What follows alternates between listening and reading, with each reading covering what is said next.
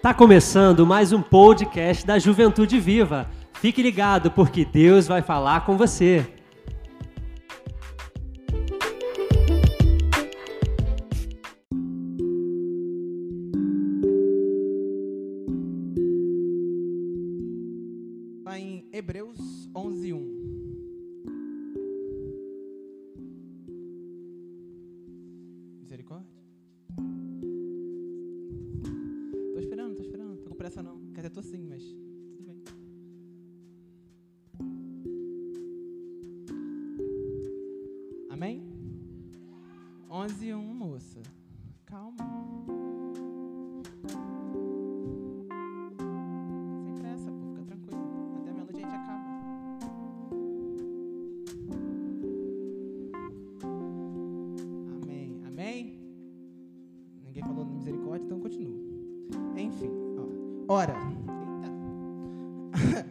A fé é o firme fundamento das coisas que se esperam e a prova das coisas que não se veem. Essa é a versão bíblica do, do que é fé. Aí eu fui, assim, só para parecer inteligente, pesquisar né, no Google. O que é fé baseado no dicionário. Aí tava lá, convicção intensa em algo abstrato que para a pessoa que acredita se torna verdade. E base, basicamente é a mesma coisa. Só que eu achei essa versão do dicionário muito mais assim direta com, conforme isso foi dito, porque a fé nada mais é do que você acreditar que aquilo será possível e você pedindo, né, crendo em Deus, aquilo se torna realidade. E é, para mim essa palavra é muito pesada porque eh, nesse, nesse período eu passei por um problema muito fortes e tipo eu já estava meio abalado com questão de fé. Aí é, eu e o Douglas estavam conversando sobre o que a gente poderia falar a palavra. Eu falei, ih, vou ter que orar a Deus para pedir palavra. Eu falei, meu Deus, o que, que vai vir? Aí o Douglas falou, não, vamos falar sobre fé. Eu falei, fé? Ah, você, você é anjo de Deus. Ô, santo. Aí eu fiquei, ô Senhor, palavra de fé. Aí eu orei pro Senhor, falei, Senhor, tô todo cagado Senhor. Você quer mesmo que eu tenha direito de falar de fé? Aí com isso eu fui lendo a respeito do que o que é a fé. E a fé nada mais é do que uma graça que Deus deu pra gente. Uma, é, eu penso ca- carinhosamente que assim é um pedaço de Deus que Ele colocou na gente para que a gente saiba do amor dele pra gente. E cara, isso foi algo que me deixou no chão de verdade. E eu fiquei caramba, eu todo cagado, o Senhor continua me amando, cara. Impressionante. E é, eu continuei lendo e eu parei para analisar um pouco e vi que, tipo, é, a fé, tem várias passagens de fé, né? Incríveis, mas. Oi? Você quer que eu respire mais? Desculpa, perdão. Coach. É, tem uma passagem na Bíblia muito bom, que se chama. que é Mateus 8, do 5 ao 10, que é a passagem do centurião. Vocês podem abrir aí que eu vou falar sobre ela, que é uma passagem incrível. Vou até abrir aqui também para ler com vocês. Para de me marcar nas coisas, Isabela.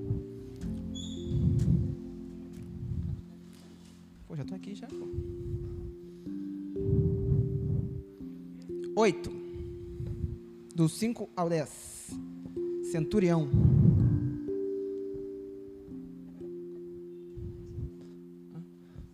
Não, estou vendo se os amados já abriu. Amém? Amém? Vamos lá então. Deixa eu ver se está tá igual. Tá mais ou menos. Vamos ler aqui daqui em cima. Quando Jesus entrou na cidade de Cafarnaum, um oficial romano foi encontrar-se com ele e pediu que o curasse o seu empregado. Ele disse: Senhor, o meu empregado está na minha casa tão doente que não pode nem se mexer na cama. Está sofrendo demais. Eu vou lá curá-lo, disse Jesus.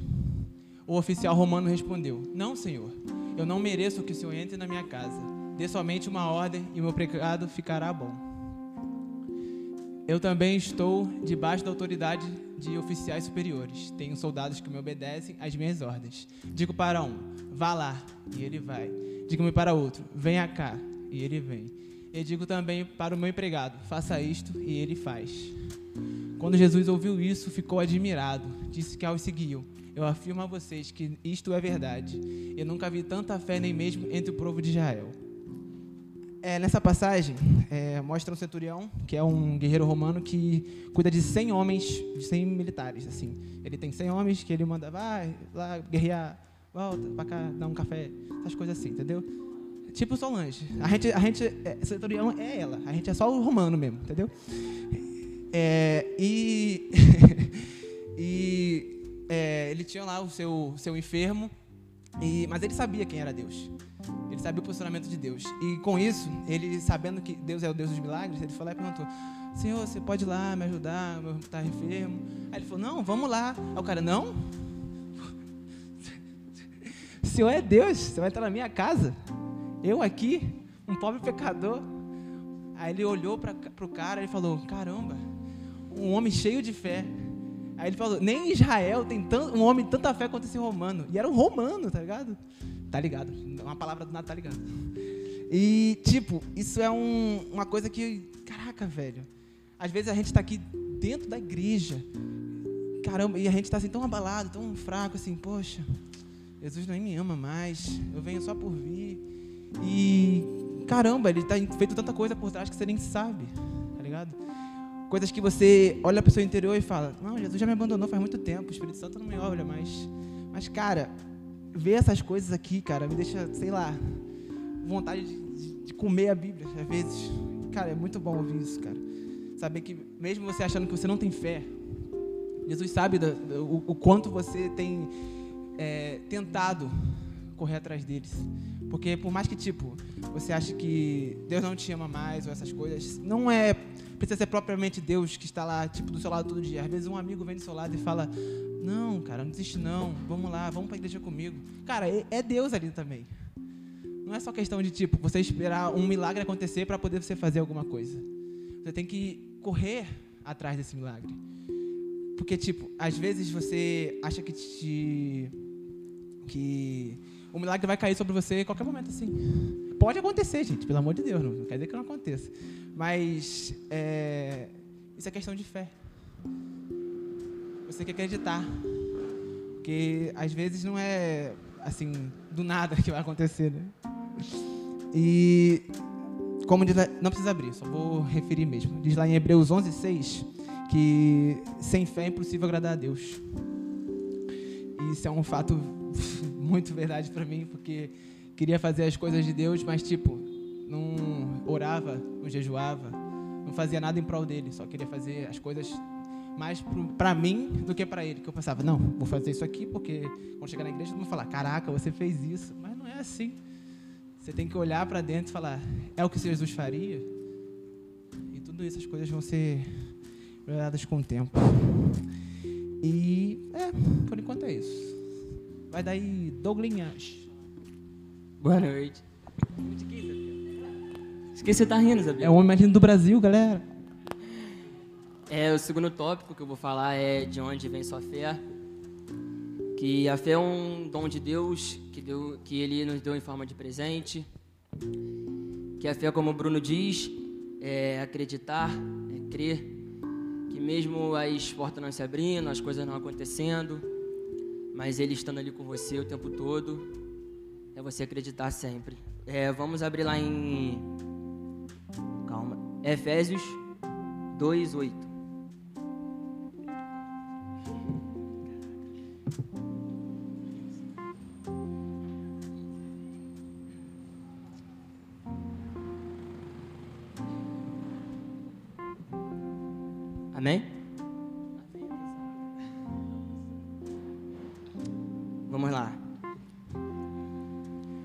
Porque pela graça vocês são salvos, mediante a fé. Isto não vem de vocês, é dom de Deus. Pela graça vocês são salvos, significa que a salvação é de Deus, não do homem. Não tem. Hã? Isso, calma. Calma significa que a salvação é obra de Deus e não do homem, pois o pecado é incapaz de salvar a nós mesmos, pois nosso coração é inclinado para o mal e nossa vontade é escrava do pecado. É, vamos também é, lá em Efésios 1, 3. Não, aí mesmo, né? Só que mais um pouco acima.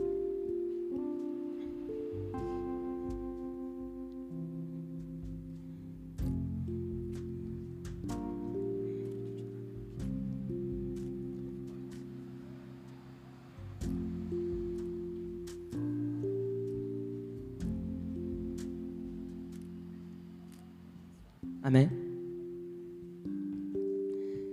Diz assim: Ele ele lhes deu a vida quando vocês estavam mortos em suas transgressões e pecados, nos quais vocês andaram no outro tempo, segundo o curso deste mundo, segundo o príncipe da potestade do ar, espírito que agora atua nos filhos da, desobedi da desobediência. Entre eles também nós todos andamos no passado, segundo as inclinações da carne, fazendo a vontade da carne. Não, segundo a inclinação da, da carne, fazendo a vontade da carne e dos pensamentos, e éramos por natureza filho da ira, como também os demais.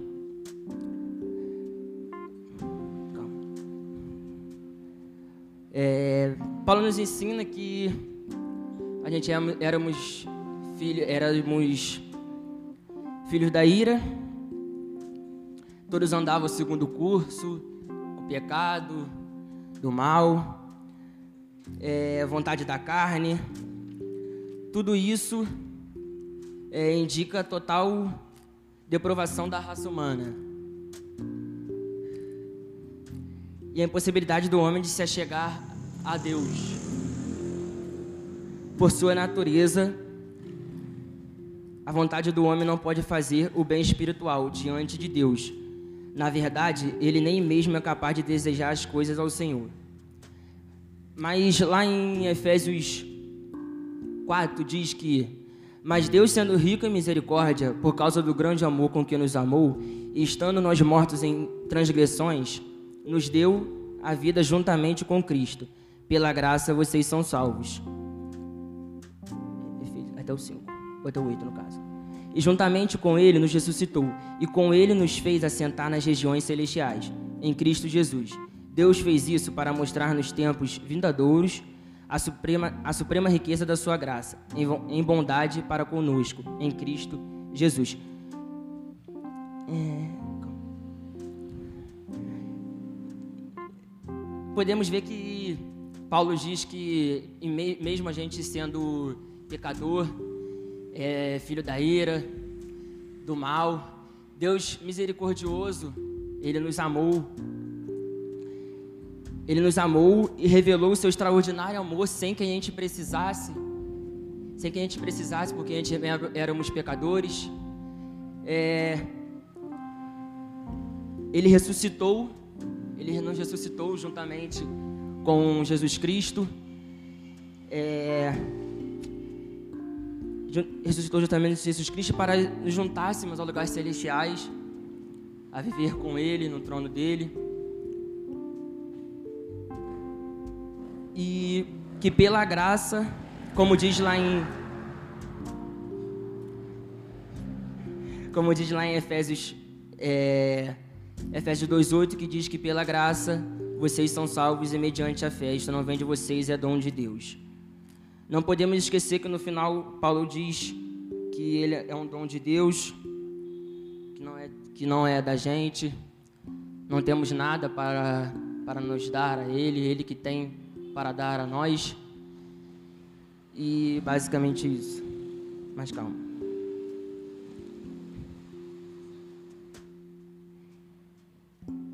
É, Romanos 10, 17, estava até falando com a Aranha hoje, é, diz que não, nos fala como é e por onde podemos gerar fé. Lá diz, se eu não me engano, que é estudar, é meditar na palavra, é você orar e jejuar, como o Bruno falou. Temos que fazer isso todos, todos os dias, todo santo dia, toda hora, mesmo não tendo tempo. É, mas não tendo tempo, mas sempre tem aquele pouquinho de tempo que a gente tira e tal para, vamos supor, mexer no WhatsApp ou no Facebook, Twitter. Mas a gente pode, em vez de fazer isso, fazer outra coisa, meditar na palavra, que ele diz já em Romanos, que a, que a fé, ela vem da palavra, não óbvio, né? Que a fé, ela nos gera através da palavra, dos estudos e meditar dela. É, esse Efésios 2, 8 é uma, vamos supor que é uma fé salvadora, que eu estava até vendo antes de vir para casa, dando uma olhada aqui. Essa fé salvadora é fundamental para determinar o nosso destino, para determinar nosso destino eterno. É, muitas pessoas é, vêm para a igreja, tava vendo, vendo para a igreja, é, diz, é, fica dizimando. É, vamos supor, vamos dança, é, fazendo street, eu no som, mas que é, quero dizer que não é só isso. O seu destino não vai ser só você vir para a igreja, é, ficar dizimando, óbvio que é importante, mas ficar dizimando não quer dizer que você vai ser salvo. Como diz em Romano, a fé, ela, ela é...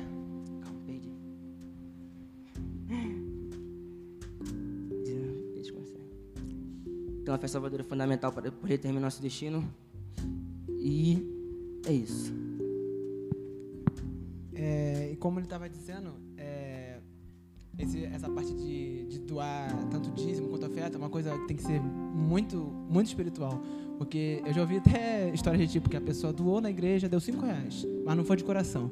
Aí depois deu cinco reais na rua que Deus devolveu para ele porque não foi de coração. Eu falei, caraca, só tenho cinco reais. Mas é, agora o último tópico é onde você tem colocado a sua fé. É, eu quero que vocês abram comigo lá em Lucas 17, do 11 ao 19. Passagem dos dez leprosos.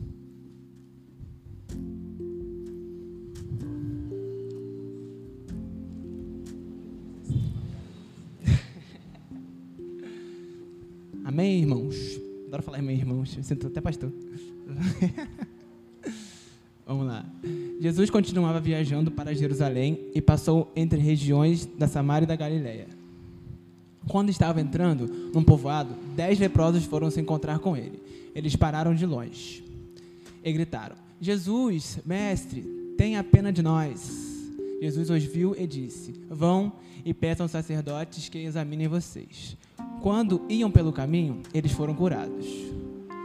E quando um deles, que era samaritano, viu que estava curado, voltou e, louvando a Deus em voz alta, ajoelhou-se aos pés de Jesus e lhe agradeceu. Jesus disse: Os homens que foram curados eram dez. Onde estão os outros nove? Porque somente este estrangeiro voltou para louvar a Deus. E Jesus disse a ele: Levante-se e vá. Você está curado porque teve fé. Amém. É a gente tem muito, sendo muito, esses outros nove. Que a gente, às vezes, recebe uma, algum ato de fé, alguma coisa que Deus enviou para a gente, e a gente simplesmente ignora. A gente recebe a nossa bênção e segue a vida como se nada. Às vezes não agradece, às vezes apenas só, pô, Senhor, obrigado por isso aí, valeu, e vai embora. Não volta para a igreja para agradecer a Deus, não volta para dizimar, como ele mesmo disse um ato de fé em, em prol ao Senhor, tá ligado? Nós temos sido muito, vou dizer, hipócritas, né? De receber a nossa bênção, buscar a bênção, receber a bênção e largar de mão. Pode ser em qualquer coisa isso, entende? E é, às vezes você acha que por ser por, pela pouca fé que você tem, não existe esse negócio de mensurar a fé, né? Às vezes você mesmo estipula isso para você, tipo, ah, minha fé tá pouca, não, não vou conseguir fazer alguma coisa. É, uma coisa que sempre, sempre eu ouço é que é, Jesus ele não escolhe os capacitados, ele capacita os escolhidos. Então, por mais que você ache que não tenha assim essa fé toda que você acha, Jesus está te usando. Ele está escolhendo você para ser o um da multidão, para ser o décimo dos nove do, dos outros dez, eita, o um dos dez leprosos, entendeu? Que volta, que agradece a Deus não os outros nove que recebem a bênção e vão embora, mas aqueles que ficam para glorificar e testemunhar a Deus o que aconteceu com você. É... E um, um, um, salmo que eu sempre ouvi, que eu gosto muito, que é entrega o teu caminho ao Senhor, confia nele e o mais ele fará. Às vezes você fica assim imaginando, poxa, é... o que eu posso fazer para agradar a Deus? que eu posso fazer para poder louvar o nome dele? Apenas tenha fé. Sei que parece algo pequeno, mas sem fé é impossível agradar a Deus. então, persevere, tenha perseverança na casa de Deus.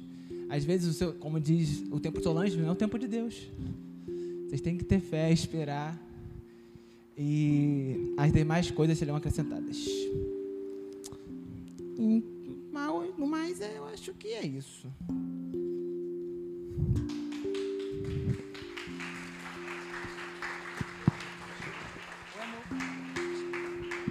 Ó, antes de terminar, deixar o meu amigo Douglas Clark o testemunho dele. Depois vai ter um louvor aí em prol da palavra. Muito obrigado. É, eu queria contar um testemunho que só quem sabe é Bruno, que eu falei para ele, Isabela, acho que Stephanie e Sara.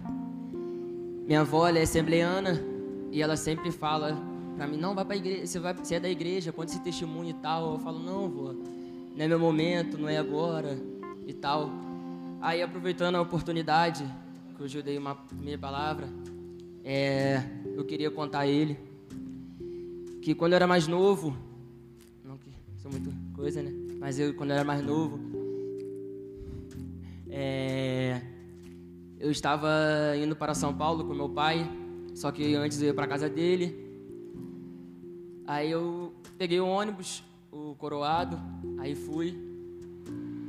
Aí, chega, aí peguei o ônibus, beleza, fui, sentei lá atrás, o ônibus era pequeno, sentei lá atrás, não sei porquê. Mas aí eu sentei lá atrás, aí foi, chegando ali mais ou menos em, em Alcântara, subiu um cara dentro do ônibus, é, subiu do ônibus, eu não sei porquê encarei ele, não sei porquê, mas encarei ele. Ele foi e me encarou também, Beleza. Aí seguiu, ele foi, sentou do outro lado, lá do, lá do outro lado do ônibus, beleza. Aí ele foi e veio pro meu lado. Aí nisso que ele veio pro meu lado, eu falei, deu ruim, no meu pensamento, falei, deu ruim. Aí foi, ele perguntou, é, falou, passa tudo. Eu falei, não tenho nada, mas estava cheio de coisa na bolsa, porque eu ia para São Paulo. Aí, aí ele foi, ele tava, aí ele foi, botou uma arma aqui do meu lado, é, apontou a arma para mim, era mais pequenininha, pensei até que era de mentira. Mas ele foi e atirou, eu tomei um susto. Nisso que ele atirou, eu fui, fiquei parado, ele foi e desceu logo do ônibus. Ele pegou o ônibus ali onde ficam os, os Rio Bonito ali, Tanguá, e logo em seguida desceu ali na Casa de Bahia, um ponto na frente. É... Aí ele foi me deu um tiro, eu, aí o pessoal do ônibus ficou, o que aconteceu, o que aconteceu? Eu falei, pô, o cara tentou me assaltar ali, mas não conseguiu e tal. Aí foi, é... Aí eu sentei lá na frente, fiquei até com medo, né? Fui lá na, é, sentei lá na frente, fui até São Gonçalo, com medo. Aí chegando lá, eu falei, ô pai, foi, é, o cara todo me assaltar, me deu um tiro, mas eu acho que era, a arma era de brinquedo. Porque eu não vi nenhuma bala, assim, tal. Comecei a mexer assim, eu não vi nada na, na mochila. Mas aí meu pai, meu pai, né? Ele mexendo mais ainda, ele encontrou uma bala da arma que ele tinha tirado. Aí foi, aí ele ficou nervoso, eu também fiquei nervoso. Aí, primeiramente, esse eu deixo muito, né? Mas primeiramente foi a mão de Deus que me livrou de todo mal, que hoje eu poderia não estar aqui. Segundamente foi também minhas roupas, que me livrou também. que não pegou em mim. Mas é, lá em Salmo, Salmo 91, que é o meu capítulo preferido, lá em 2 diz é, diz o Senhor: Tu és o meu refúgio e a minha fortaleza, o meu Deus, em quem eu confio, pois ele livrará você do laço do passarinheiro e da peste perniciosa. Foi isso que aconteceu. Ele me livrou de todo mal, de toda a maldade que teve.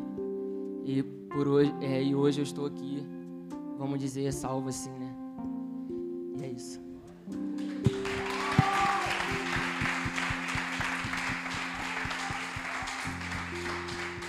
Agora, por favor, os músicos para fazer uma musiquinha.